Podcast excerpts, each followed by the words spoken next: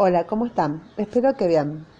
Bueno, continuamos con el estudio de los arcanos menores. Nos quedamos en la página 295. Para comenzar, el estudio de los arcanos menores, como el de los arcanos mayores, se va a basar en la mirada del lector o de la lectora, pero también en la numerología del tarot y en el sistema de correspondencia entre los cuatro palos o símbolos del tarot y los cuatro centros fundamentales de la vida humana.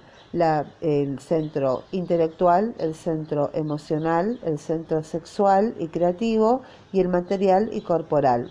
Remitimos a la página 69. Desde esta perspectiva proponemos aquí una lectura siempre abierta de los 56 arcanos menores. El lector y el consultante del tarot que dice yo no es uno o una, sino al menos cuatro. Tenemos cuatro sistemas de percepción del mundo. El racional, que se verbaliza, el emocional, que está en el corazón, el libidinal, que es el deseo y la creatividad, y lo corporal, que son las necesidades vitales. Cuando los cuatro centros van por direcciones diferentes, uno está en crisis. Pero querer que los cuatro centros sean una sola energía es utópico, como lo demuestra, por ejemplo, el estudio del grado de 8 en los cuatro palos. Hemos visto que el 8 corresponde en la numerología decimal del tarot a un estado de perfección. Remitir a la página 82. Ahora bien, observando el 8 de espadas, vemos una carta que tiene en su centro, si saquen el 8 de espadas y vean que van a ver una carta que tiene en el centro una, una simple flor roja eh, una simple flor azul y roja. ¿Sí? Sin tallo. El arcano parece decirnos que la perfección del intelecto está en el vacío, que se alcanza por la meditación cuando la mente, que es el continente, ya no se identifica con las palabras, que es el contenido. En cambio, el 8 de copas eh, por ejemplo, saquemos el 8 de copas, es la carta más exuberante de su serie, porque vemos, observen y verán que eh, son copas, flores y hojas. Y están todas llenas, eh, llenan el espacio como para indicarnos que la perfección del corazón está en la plenitud del amor constantemente dispuesta al don, que no vive en la petición. El 8 de bastos concentrando en extremo, nos indica que la perfección de acción, ya sea creativa, sexual o energética. Y por último, la profusión del 8 de oros. Veamos el 8 de oros, si lo tenemos a mano. Miren el 8 de oros, cuyas las frondas del 8 de oro parecen extenderse serenamente en todas direcciones del espacio y nos pone sobre la pista de la perfección material y corporal, que es la prosperidad, la salud. Este ejemplo nos muestra que cada centro debe realizarse en su propia dirección de, perfección. El corazón vacío no está realizado y el intelecto desbordante tampoco. Hemos querido presentar, bueno, acá las pistas de la lectura para arcanos menores de la siguiente manera. Bueno, primero se van a estudiar los 10 grados iniciales de la numerología, eh, que ya habíamos visto en episodios anteriores, no terminamos y vamos a continuar. Primero vamos a estudiar los 10 grados iniciales en la numerología en los cuatro centros, en 10 capítulos, en que cada palo es estudiado en relación con los demás y el estudio se basa en la observación de los símbolos. Luego se da un panorama de la progresión de las cartas en cada palo. De espadas van primero. Segundo van las copas. Tercero van los bastos. Y cuarto van los oros.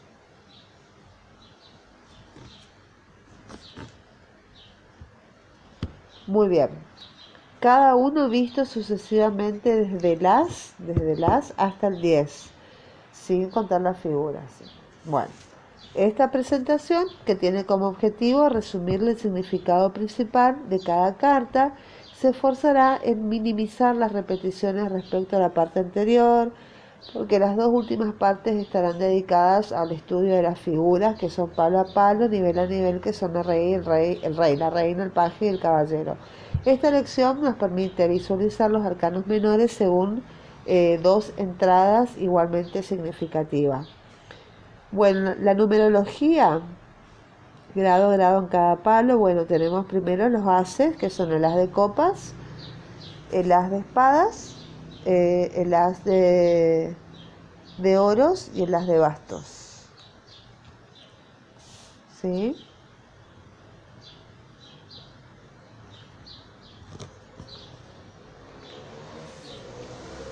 Bueno, el as de copas.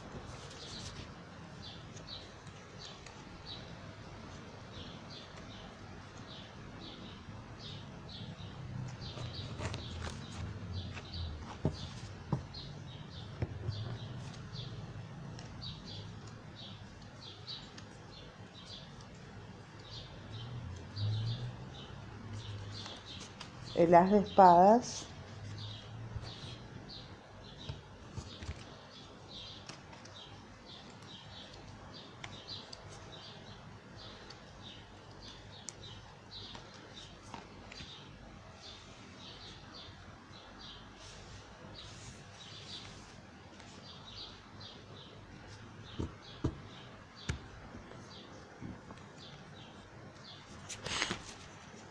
de las de oros.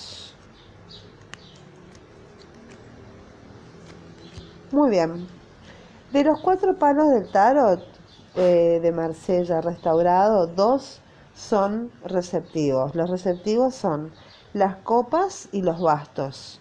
Y son dos activos que son las espadas y los espadas y bastos. O sea, copa y oro, no, la copa y el oro son los receptivos y las espadas y los bastos son activos.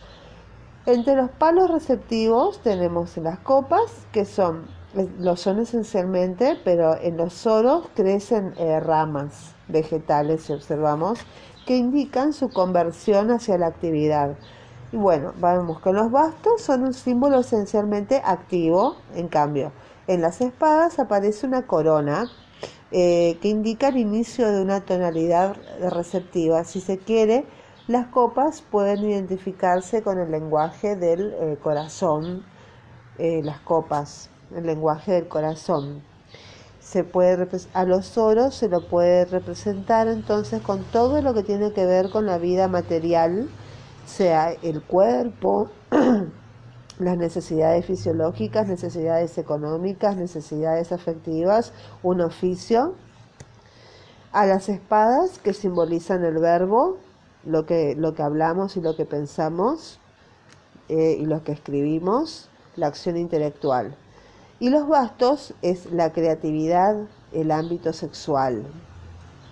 Bueno, uno de los primeros principios esotéricos en hablar del tarot, Eliphas Levi eh, indujo voluntariamente a sus discípulos al error, siguiendo de este modo la idea corriente de la época del Papa Pío VI de que el conocimiento solo debía revelarse a algunos iniciados entonces Levi eh, identificó entonces los oros con el aire, que es la actividad mental, y representó espadas con la, la punta vuelta hacia el suelo, dándole significado al elemento tierra y el ámbito de la vida material. Sin embargo, resulta evidente que las espadas apuntan al cielo.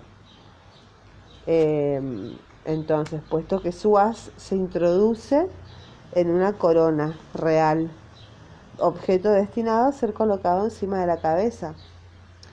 Muy bien, el as de bastos y el as de espadas. Observemos el as de bastos y el as de espadas que son los activos. Existe una similitud entre estos dos haces porque ambos están rodeados de pavesas, entre comillas, las pavesas que eh, son de energía, pavesas de energía, ambos son manipulados por una mano, los dos, ¿ven? Eh, que, surge de un semicírculo luminoso, ¿sí? Eh, de color azul oscuro, recorrido por una onda azul cielo. signo de una potente actividad creadora. Sin embargo, una observación atenta nos permite distinguir una diferencia muy clara. La mano que sujeta el basto sale del centro.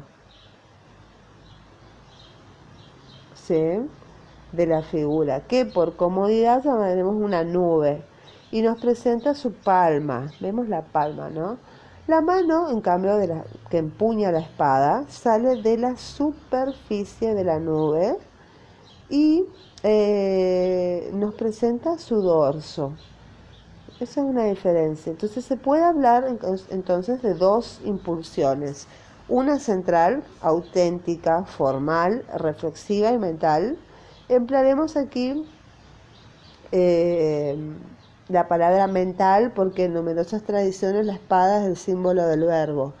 Bueno, el basto entonces acá es agrandado por su parte más delgada y se va ensanchando hacia arriba en la parte superior.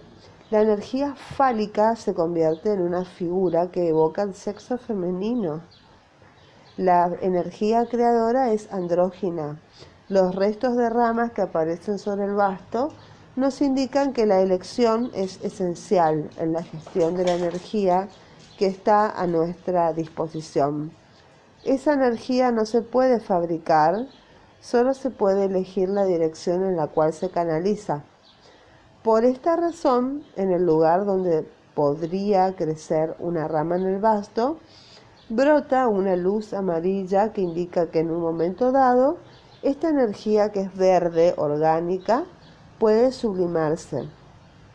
Se observan unos dientes amarillos que se alzan sobre el rayo de luz, que son idénticos a los que figuran en la nube y que puede interpretarse como una circulación de la misma conciencia divina. La espada, por el contrario, pese a su mango, es verde, inicialmente orgánico, y se transforma en un objeto al que hay que dar forma uno no recibe un intelecto ya constituido, es una parte de uno mismo que debe trabajarse, como el herrero forja una espada, haciéndola resistente y flexible a la vez, mediante afinamiento. La espada es ancha, ¿sí?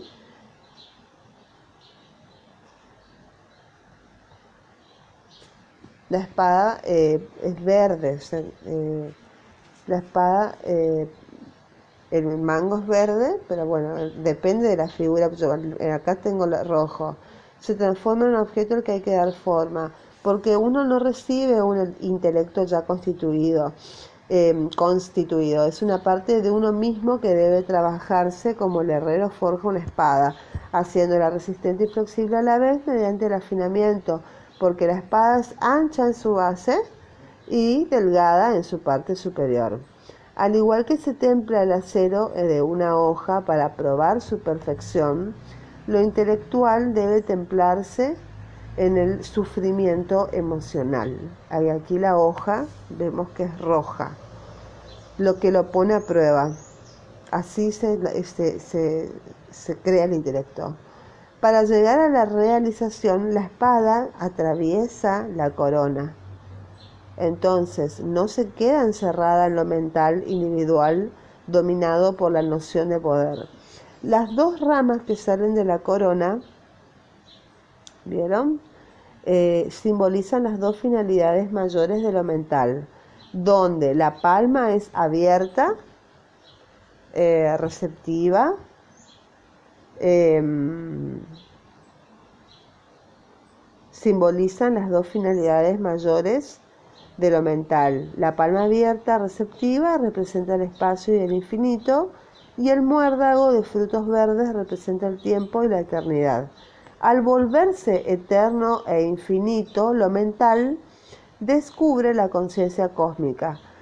La corona de cinco flores, la corona de cinco flores de las cuales lleva una media luna roja, simboliza los, los los cinco sentidos. Todo esto constituye, constituye percepciones que conforman la inteligencia y pueden atar lo mental a los intereses materiales, pero la energía divina, lejos de perderse en los espejismos del mundo o de huir, entra en la corona y la atraviesa. Pero sigamos, sigamos con la comparación de ambas cartas eh, y el estudio de sus diferencias. La espada va de más a menos, o sea, de lo más ancho hasta la punta, mientras que el basto va de la concentración a la expansión. Una rama es ancha en la parte de que toca el tronco y a medida que crece se va afinando. Esto significa que la parte más delgada es su futuro. La mano que sujeta el basto está pues en el futuro. Entonces la energía sexual creativa es una llamada hacia la divinidad que la guía desde el futuro. A la inversa, la espada parte del pasado, que es su, guarida, su guarnición, para atravesar la corona, que es el presente, y llegar al origen de la unidad de la conciencia creadora. Estas dos cartas, que son alas activas, evocan las dos fuerzas cuyas fuentes son distintas. El intelecto, el verbo, está en el inicio de la creación del mundo mientras que la sexualidad es una llamada del futuro. En el Génesis, después del árbol de la ciencia del bien y del mal, cuyo fruto probó Adán, se dice que el fruto, el, en el futuro nos espera el árbol de la eternidad, según el Apocalipsis, en el centro del Jerusalén celeste. La Biblia lo dice. En el fondo se puede resumir así el mensaje de estas dos cartas. El objetivo de lo mental es vencer el pasado, superándose para llegar al origen, mientras que el objetivo de la sexualidad y de la creatividad, tener hijos, digamos, en una creación, es llevarnos hacia el futuro, hacia el fin de los tiempos. Muy bien, señores, espero que lo hayan disfrutado. Eh, nos quedamos en el As de Copas, eh, página 302. Bueno, eh, tengan hermoso día. Bye bye.